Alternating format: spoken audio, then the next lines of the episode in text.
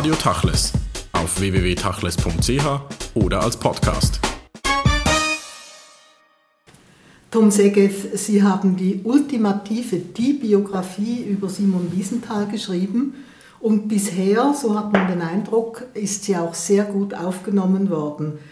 Was für eine Beziehung haben oder hatten Sie eigentlich zu Wiesenthal? Was war Ihre Motivation, endlich mal eine Biografie zu schreiben? Also ich habe ihn äh, nur zweimal äh, äh persönlich kennengelernt, kurz für Interviews für meine Zeitung. Und äh, als er gestorben war, ähm, vor fünf Jahren, da ergab sich die Möglichkeit, äh, dass ich das vielleicht machen soll. Also das waren eigentlich äh, Vorschläge von von den Verlegern und so. Ich hatte gerade ein anderes Buch fertig und vielleicht mache ich das, aber ich war mir nicht ganz klar, weil ich nicht wusste, wie viel Material dort ist und weil ich auch Angst hatte am Anfang, was vielleicht dabei rauskommt. Also ich dachte, wenn rauskommt, dass das alles Lüge und Mythos und Legende ist, dann will ich das Buch eigentlich nicht machen. Aber äh, wie sich dann herausstellte, ist es eben nicht Lüge und Legende. Und ähm, ich war vor allen Dingen beeindruckt von der Fülle der, der Dokumente, die dort waren, ungefähr 300.000 Dokumente. Und ich habe sofort gesehen, wie dramatisch die Geschichte ist, weil ich hingekommen bin und eine Akte in die Hand genommen habe und sagen wir von 1945 und da sieht man einen Holocaust-Überlebender, der eigentlich ein lebendiges Skelett ist. Er wiegt 40 Kilo, er ist überzeugt davon, dass seine Frau nicht mehr am Leben ist, er weiß nicht, was er mit sich anfangen soll, was er für eine Zukunft hat und so. Und das kann man aus den Dokumenten sehen. Und wenn man dann ein paar Meter weiter geht an dem Regal entlang, eine Akte, sagen wir aus den 80er Jahren, in die Hand genommen, bin ich zufällig auf einen Brief gestoßen auf Englisch. Äh, lieber Simon, pass gut auf auf dich, äh, bleib uns gesund, wir brauchen dich, wir lieben dich. Unterschrieben von Elisabeth Taylor. Dann habe ich gedacht, wie einer von dem allertiefsten Tief es dazu bringt, dass er in eine Welt äh, moralische Autorität geworden ist. Also das ist schon dramatisch. Und eigentlich in dem Moment habe ich dann beschlossen, ja, das ist eine ungewöhnliche Geschichte und äh, die, die, die will ich jetzt weiter forschen. Und desto weiter ich dann mich noch da eingearbeitet habe in die viele Monate lang allein in dem kleinen Büro, in dem er selber viele zig Jahre gearbeitet hat, bin ich da gesessen und in den Akten gestöbert. Und äh, äh, wenn man mich heute fragt, warum haben Sie dieses Buch geschrieben, dieses Buch geschrieben, dann scheint mir die Frage so selbstverständlich, weil es so ein ungeheuer faszinierender Mensch war. Aber äh, zum Beispiel ähm, in, der, in der Besprechung in der New York Times steht, äh, sie hätten ihn dargestellt als Complicated Hero, an Angel with Dirty Wings, also ein komplizierter Held, ein Engel mit schmutzigen Flügeln. Er war ein, äh, ein äh, sehr komplizierter Mensch und das ist genau, was so interessant ist an ihm. Er hatte furchtbar viele Verehrer, er hatte furchtbar viele Feinde, er hatte fast keine Freunde.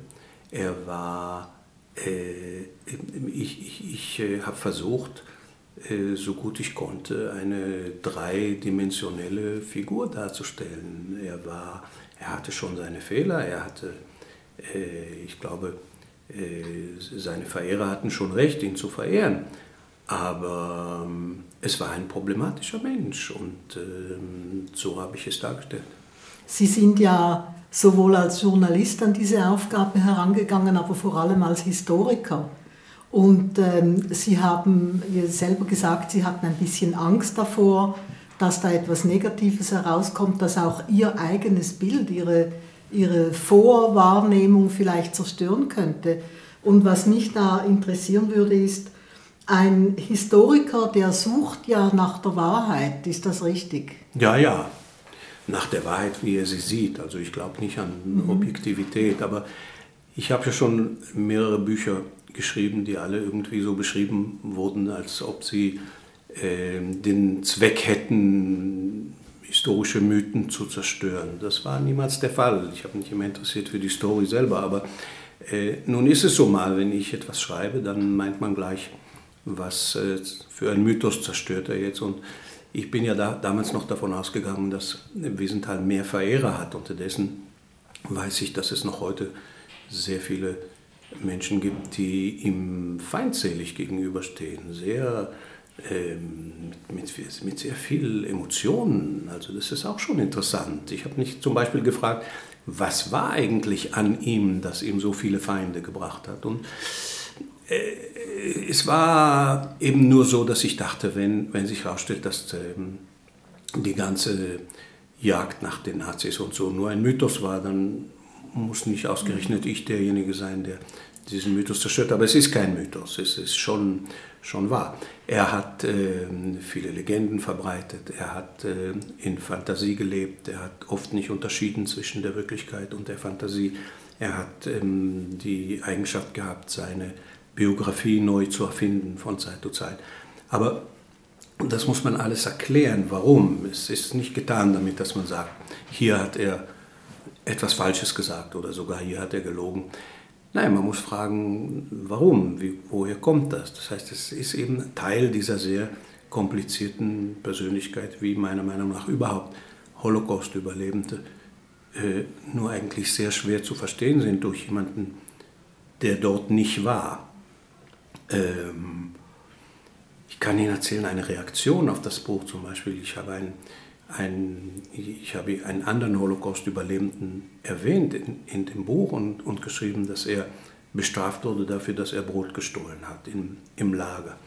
Hatte mir einen furchtbar schmerzhaften Brief geschrieben, wie konnte ich ihm das nur antun, zu behaupten, er hätte Brot gestohlen. Brot stehlen war das Allerschlimmste, was man unter Gefangenen tun konnte. Und ich habe ihm dann gesagt, ja, also wenigstens in Israel wird Ihnen das niemand übel, übel nehmen, dass Sie, dass Sie Brot... Nein, Brot das war doch nicht Brot stehlen, das war ein ganz anderer Grund. Und ich habe sofort in der hebräischen Ausgabe jedenfalls sofort äh, verbessert, die nächste Ausgabe. Die schreibt dann, aber ich, ich gebe Ihnen das nur als Beispiel, wie schwer das ist für jemanden, der nicht dort war, die Überlebenden überhaupt zu verstehen. Und, ähm, so wie Sie auch beschrieben haben, dass äh, Wiesenthal zeitlebens äh, Schuldgefühle dafür hatte, dass er überhaupt überlebt hat. Also und diese Schuldgefühle sind wahrscheinlich typisch für, für sehr viele andere Holocaust-Überlebenden auch. Bei manchen stärker, bei manchen schwächer. Ich glaube, dass es bei ihm besonders starke Schuldgefühle waren. Und ich glaube, dass im Grunde diese Schuldgefühle äh, die ganze Story, die ganze Wiesenthal-Story eigentlich erklären. Warum er in Österreich geblieben ist, warum er sich äh, beschlossen hat, dieses sich als Lebensaufgabe zu machen, die Nazis vor Gericht zu bringen, obwohl ihm das furchtbar schwer auch persönlich in seiner Familie war. Seine Frau hat furchtbar gelitten darunter, dass er dauernd, dauernd sich noch mit der Nazi-Vergangenheit beschäftigt. Es gibt ja zig, hunderte, tausende von, von, äh, von Holocaust-Überlebenden, die den Holocaust nicht vergessen haben, aber es fertiggebracht haben, neue Anfänge zu machen, zum Beispiel in Israel und anderswo. Ähm, und er nicht. Und das ist äh, die große Tragik. Und ich wollte das nicht, ich bin ja kein Psychologe und ich wollte nicht zu stark spekulieren, aber ich habe so die Idee auf, auf, äh, erwähnt, dass er, er, sich vielleicht ständig selber bestraft hat, damit das, dass er dauernd, dauernd, dauernd weiter äh, sich mit dieser Sache beschäftigt. Und, und das ist natürlich auch sehr tragisch, weil er hat ja nichts getan, was Strafe. Könnten Sie sich denn vorstellen, dass diese Feindschaft, die Sie heute noch spüren ihm gegenüber, bei vielen Leuten auch daher rühren könnte, dass er sich überhaupt gewagt hat, äh, Nazis äh, an den Pranger zu stellen. Solche, ja, natürlich. Die, die ganz honorig gelebt haben nach dem Krieg. Ja, es gab ja viele Gründe, warum, warum er so viele Feinde hatte. Erstens die Nazis, die Neonazis, die Regierungen in, äh, die Gesellschaft in, in Österreich und, und, und, in Deutschland, die die Nazi-Verbrechen vergessen wollte und nicht mhm. keine, keine Gerichtsverfahren haben wollte. Das heißt, er hat, das sind schon genug äh, Feinde. Dann hat er politische Feinde gehabt, äh, dann hatte er ähm, eben auch äh, andere Holocaust-Überlebende, die ihm das übel genommen haben, dass er berühmt wird und sie nicht. Und das sind alles Dinge, die furchtbar empfindlich sind und furchtbar schmerzhaft sind und furchtbar, furchtbar schwer äh, dann in Buchstaben und Worte aufs Papier zu setzen. Also ja. das war ich, ich habe jetzt das Gefühl, dass das sicher das interessanteste Buch ist, was ich geschrieben habe, aber es war auch das schwerste zu schreiben. Also es war, es war wirklich nicht leicht, weil äh, ich will ja fair bleiben der Wahrheit, den Tatsachen, den Dokumenten, aber ich will auch so viel ich kann ihn verstehen, seine Motivation. Das ist ja der Inhalt von, der Sinn von einer Biografie, dass der Leser irgendwie ein, ein, diesen Mann verstehen kann. Und das war ihm sehr, sehr schwer. Wenn Sie als Historiker äh, sich in, in so ein Thema vertiefen, dann sichten Sie viele Dokumente, Sie sortieren die Fakten, aber Sie interpretieren sie auch. Das haben Sie auch in dieser Biografie getan. Das tun wir alle. Alle, natürlich alle tun Historiker, wir das alle. Alle Historiker und alle Journalisten. Ah, Sonst natürlich. wäre ja die Welt nicht interessant. Sonst wäre ja, wär, wär, wär ja die Geschichtsschreibung äh, ein Telefonbuch. Äh, ja, wir interpretieren. Eben, also eine, eine gewisse Subjektivität äh, fließt dann immer ein. Also Sie, Sie fühlen sich nicht als die absolute nein, Wahrheitsinstitution. Nein, nein, bestimmt nicht. Ich, ich behaupte das auch nicht und äh, äh, ich mache überhaupt kein Geheimnis darüber. Dass so sehe ich es. Ich erzähle die Story, ich erzähle die Geschichte, wie ich es am besten kann, wie ich sie verstehe. Aber ähm, gerade so eine, so eine empfindliche Geschichte, die auch so viel äh, Unklarheiten noch hat und verschiedene äh, Versionen über verschiedene Dinge, die erzählt jeder ähm, ein bisschen anders. Es gibt äh, Biografien über Wiesenthal, die, äh, die ihn nicht mal ein bisschen kritisieren und es gibt äh, Anti-Wiesenthal, auch antisemitische. Es gibt sehr viele Bücher über Wiesenthal. Und es gibt die Bücher, die er selber geschrieben hat, die auch problematisch sind, weil die Fakten dort äh, nicht identisch sind. Manches war im September passiert, dann in einem anderen Buch ist es im April passiert. Ja, was war denn zwischen September und April? Das sind so Sachen, wie man dann eigentlich nur der Historiker, wenn er Glück hat und die Dokumente sieht, dann kann er dann versuchen, solche Widersprüche zu widerlegen. Auch Primo Levi hat sich in gewissen Zeiten geirrt. Er hat gemeint, er sei viel früher zu Hause gewesen und war viel mhm. später zu Hause. Also mm. das ist ja wahrscheinlich eine entschuldbare Vergesslichkeit. Also wenn Sie mich jetzt fragen, wann ich das letzte Mal in Zürich war, dann muss ich auch im Pass nachgucken. Wir, die Erinnerung täuscht sehr.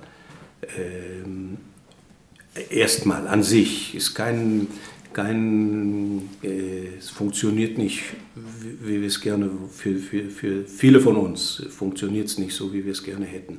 Aber es gibt auch äh, Dinge, die man äh, absichtlich irgendwie äh, anders in Erinnerung hat als, oder vielleicht unbewusst, nicht absichtlich, sondern unbewusst hat man sie anders in Erinnerung, als sie waren. Erinnerung ist, dieses Buch handelt viel von Erinnerung. Es ist, hat mich sehr interessiert.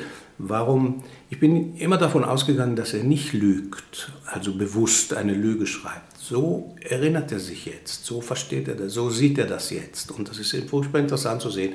Warum? Wieso, wieso, wieso kommt das? Ähm, er war Gefangener in fünf Konzentrationslagern. Äh, genug, würde ich sagen, nicht wahr? Fünf Konzentrationslager. Er sagt aber nach ein paar Jahren nach dem Krieg, dass er in sieben war. Und nach weiteren Jahren sagt er, dass er in neun war. Und dann war er in zwölf. Und dann gibt es schließlich ein Buch, in dem steht mehr als ein Dutzend. Er war nicht in Auschwitz gewesen. Irgendwann besonders in Amerika, ein Holocaust-Überlebender, der muss in Auschwitz gewesen sein, wenn man das so sieht in Amerika. Und irgendwo bei einer Zeremonie mit dem, ich glaube mit dem Präsident Carter oder was, der Carter sagt dann, der Überlebende aus Auschwitz dann, ja, was soll er dann tun? Soll er aufstehen und sagen, Entschuldigung, Herr Carter, ich war nicht in Auschwitz? Und so ist das dann ein Teil aus seiner Biografie geworden. Und man muss dann sehen, äh, neigen Holocaust-Überlebende dazu, ihre Erfahrungen zu verstärken, verstärkt darzustellen, als sie waren. Ja, das gibt's, das gibt's. Ähm, äh, das ist ein bisschen so wie äh, jemand bei, den, bei dem September 11, er sagt, ich war im 50. Stock und er war eigentlich in der Lobby. Also die Neigung, sich in das Zentrum des, der, der Katastrophe zu setzen. Das gibt's alles. Die, die Psychologen, die kennen das alle. Das, äh, kann, kann man nicht äh, einfach erledigen damit, dass man sagt, er hat gelogen. Man muss versuchen zu verstehen, warum. Sie haben gerade gesagt, das sei sicher das, das schwierigste Buch gewesen, das Sie geschrieben haben. Sie haben ja einige andere geschrieben, die sehr spannend sind. Sie haben die siebte Million geschrieben. Sie haben eigentlich die Geschichte von Israel in verschiedenen recherchierten Büchern aufgearbeitet. Und Sie haben sich zu Hause mindestens und auch in der Diaspora bei den Juden nicht, unbeliebt, nicht unbedingt beliebt gemacht damit.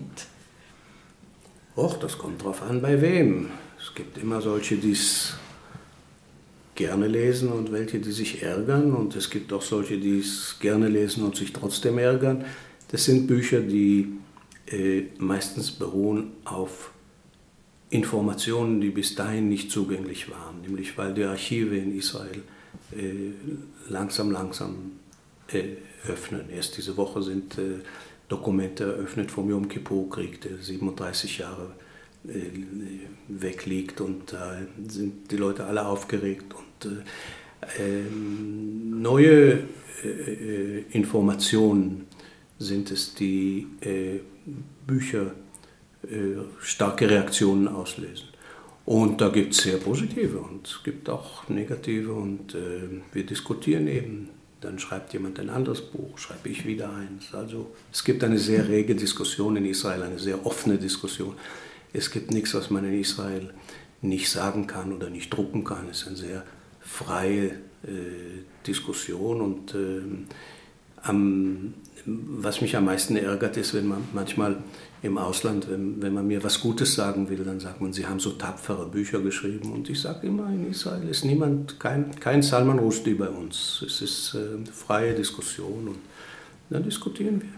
Aber es tut halt vielen Leuten wahrscheinlich weh, wenn ein Mythos nicht mehr existiert, mit dem man aufgewachsen ist. Das ist ja äh, den Leuten in der Schweiz hier auch so gegangen, vor 13 Jahren, vor 10 Jahren, als der, der Mythos der der äh, Schweiz, die sich tapfer gegen die Nazis ja, gewehrt hat, das ist ein bisschen ähnlich. zusammenbrach, ja, das, oder? Das ist ein bisschen ähnlich, wie ein junger Schweizer Historiker dann äh, in die Archive geht und sagt, wow, so habe ich es nicht in der Schule gelernt. Und das ist genau, was mir passiert ist mit meinem ersten Buch über 1949, als mhm. die Archive gerade geöffnet sind. Und so ist es auch den Lesern dieses Buches passiert, die ersten Israelis.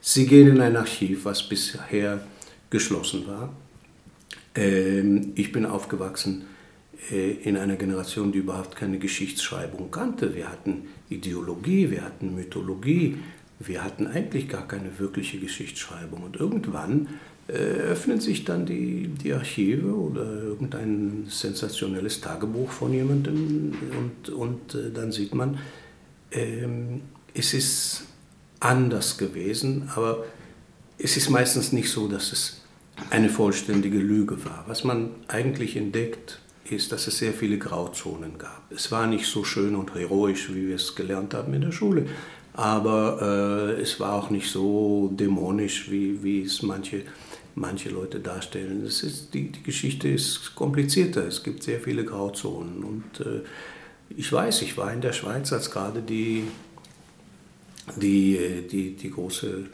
Äh, äh, auch historische und, und, und, politische und moralische Auseinandersetzung hier war mit den Banken. Doch war ich in der Schweiz und es hat mich sehr interessiert. Ich habe sogar ein langes Gespräch mit Herrn Meili damals geführt und äh, doch war, ich konnte mich schon identifizieren mit, der, mit dem Moment, in dem ein Volk äh, entdeckt, dass äh, der Mythos eben nur ein Mythos war was hat es denn bei Ihnen ausgelöst, als Sie im Archiv auch dieses Aha-Erlebnis hatten? Sind Sie erschrocken? Waren Sie, äh, haben Sie das kommt darauf an, was ich entdeckt habe. Also manchmal äh, freut man sich natürlich sehr. Also wenn, ich habe zum Beispiel im Wiesenthal-Archiv eine Korrespondenz mit einem Israeli, äh, den ich nicht identifizieren konnte. Ich habe mich immer gefragt, wer ist eigentlich dieser Mann, mit dem er jahrelang korrespondiert? Und schließlich stellte sich heraus, dass das der Mann ist, der ihm die Verbindung zu dem Mossad hergestellt hat, sodass der Mossad ihm schließlich geholfen hat, äh, Nazi-Verbrecher zu, zu, zu suchen und, und, und ihm finanziell besonders äh, geholfen hat, seine Arbeit weiterzumachen. Also das war schon eine angenehme Überraschung. Aber in israelischer Geschichte äh, kann man oft Dinge sehen, die ähm, äh, Sachen, die man eigentlich nicht entdecken will. Äh, Verhältnis zu arabischen Flüchtlingen, Verhältnis zu Einwanderern, die aus arabischen Ländern gekommen sind, so eine andere Diskriminierung. Ähm, Dinge, die immer dementiert wurden, Dinge, die Politiker in geschlossenen Sitzungen sagen, die völlig anders sind, als was sie in öffentlichen Reden sagen. So Dinge, dafür gibt es ja Archive. Und ähm, deshalb konnte ich mich schon, schon identifizieren mit der Schweizer Erfahrung. Und bei uns fing es eben ein bisschen früher an als in der Schweiz. Wir haben vielleicht auch mehr zu verbergen als die Schweiz. Ja, das kam auch nachher so. es, gibt, es gab auch nachrichtenlose Vermögen in, mm. in Israel und die mm. wurden nicht untersucht, mm. erst unter Zwang. Mhm. Aber sie kümmern sich ja nicht nur um die Vergangenheit von Israel, sie kümmern sich ja auch sehr um die Gegenwart von Israel und sie haben hier auch prononcierte Meinungen. Ja. Äh, in, Im Moment ist ja Israel äh, in der Öffentlichkeit, auch hier, auch in Europa, nicht besonders ähm, äh, gut dargestellt. Also nicht, es wird nicht als besonders positiv wahrgenommen. Äh, wie sehen Sie denn diese, diese Wirkung nach außen? Also erstmal, wenn Sie sagen dargestellt, dann meinen Sie die Zeitungen. Äh, mm, es ist so, dass, äh, ja. es, ist so, dass äh, äh, es kein keine Regierung in Europa gibt, die Israel nicht unterstützt und die Bemühungen, die Friedensbemühungen und die, die gegenwärtige äh, offizielle Politik von Israel, nämlich eine Zwei-Staaten-Lösung für Palästina, ist etwas, was ganz Europa unterstützt, äh, Amerika unterstützt. Ähm, es gibt äh, besonders in Amerika, aber auch, auch anderswo zahllose Menschen, die Israel unterstützen, weil sie Israel gerne haben. Also das sind in Amerika nicht mehr. Die Mehrzahl der, der Israel-Freunde in Amerika sind keine jüdischen Menschen mehr, sondern christliche Menschen. Also ähm, ich habe manchmal das Gefühl, dass äh, Israel eigentlich äh, viel zu verwöhnt ist und viel zu wenig äh, hört vom Außen, dass äh, äh, wir andere Politik treiben sollen. Wir hören viel zu wenig eigentlich. Wir, wir haben wir hätten vielleicht äh, ein bisschen mehr Druck äh, von außen her ertragen können, weil äh, Menschenrechte etwas ist, was man eigentlich nur vom Ausland äh, verteidigen kann, in allen Ländern. Das, damit ist Israel nicht anders. Auch, äh, auch die Chinesen werden ihre Menschenrechtsverletzungen nicht ändern, wenn kein Druck von außen kommt. Und so ist es bei uns auch. Und ich glaube, dass ähm, Kritik von außen eigentlich im Allgemeinen sehr, sehr hilfreich ist für, für Israel. Wir brauchen mehr Kritik von außen. Präsident Obama hat ja in dieser Beziehung sehr hoffnungsvoll begonnen. Jetzt ist er ein bisschen zurückgekrebst, vielleicht auch unter dem Druck äh, der Kritik, die er dadurch erfahren Ja, hat. aber vielleicht ist es ihm auch nicht so furchtbar wichtig. Er hat sich vielleicht einfacher gedacht. Er hat vielleicht gedacht, äh, yes I can. Und er kann eben nicht, weil das ein Konflikt ist, der im Moment gar nicht zu lösen ist. Und er hat sich das vielleicht äh, zu einfach vorgestellt. Und äh, es ist ein, ein sehr, sehr komplizierter Konflikt. Die, die Positionen der gemäßigsten Seiten von, auf beiden Seiten, die, die, die sind weit voneinander. Es handelt also nicht davon, dass wir ins Gespräch kommen müssen. Der Obama hat sich jetzt monatelang bemüht, dass wir wieder im Gespräch sind. Wir sind ja immer im Gespräch. Es handelt überhaupt nicht von, davon, dass keine Kommunikation ist oder dass wir etwa die, Telefon die gegenseitigen Telefonnummern nicht kennen. Die Gespräche äh, sind dauern an, dauernd, immer. Aber wir kommen zu keiner Einigung. Das ist, äh, glaube ich, das Problem. Und wenn der Konflikt jetzt nicht zu lösen ist, wie Sie sagen, wann dann und wie? Das weiß ich nicht. Ich weiß es nicht. Ich, ich äh, zum ersten Mal in meinem Leben äh, teile ich die Auffassung der meisten Israelis. Und die meisten Israelis glauben heute nicht mehr an Frieden. Also sie wollen Frieden, sie beten für Frieden, sie sind, sie sind bereit, etwas zu bezahlen für Frieden, sie Aber wenn man sie fragt, glaubst du, dass Frieden kommt, dann sagen sie, es kommt nicht. Und das ist sehr interessant, weil ähm, ich denke manchmal, wir sind ein bisschen wie irgendwie ein Dorf in Italien oder in Los Angeles, wenn Sie wollen. Wir wissen genau, dass da die Lawine kommt oder der Erdbeben. Und äh, wir, bleiben, wir bleiben doch da. Also ähm, ähm, mein Sohn zum Beispiel äh, ist jetzt äh, 30 und er hat gerade geheiratet und ich habe ihn neulich mal gefragt, sag mal, glaubst du eigentlich, dass einmal Frieden kommt? Und dann hat er gesagt, ja, hast mich doch schon so oft gefragt, du weißt doch, dass ich nicht dran glaube. Dann sage ich ihm ja, warum machst du dann den Beschluss mit deiner Shira hier zu heiraten und hier zu bleiben? Bist Elektronikingenieur, kannst nach Australien, kannst nach Kanada, kannst vielleicht sogar nach Amerika, wenn du wirklich willst. Warum? Tja, weil, weil er sich da zu Hause fühlt, weil er kein Immigrant sein will, weil er sagt, deine Eltern waren Immigranten. Ähm, und ich will nicht, dass meine Kinder auch einen Vater haben, der Immigrant Also er will, er fühlt sich da zu Hause, aber er bleibt da trotzdem. Er glaubt, dass kein Frieden kommt in seinem Leben und er ist auch nicht besonders radikal auf irgendeine Lösung.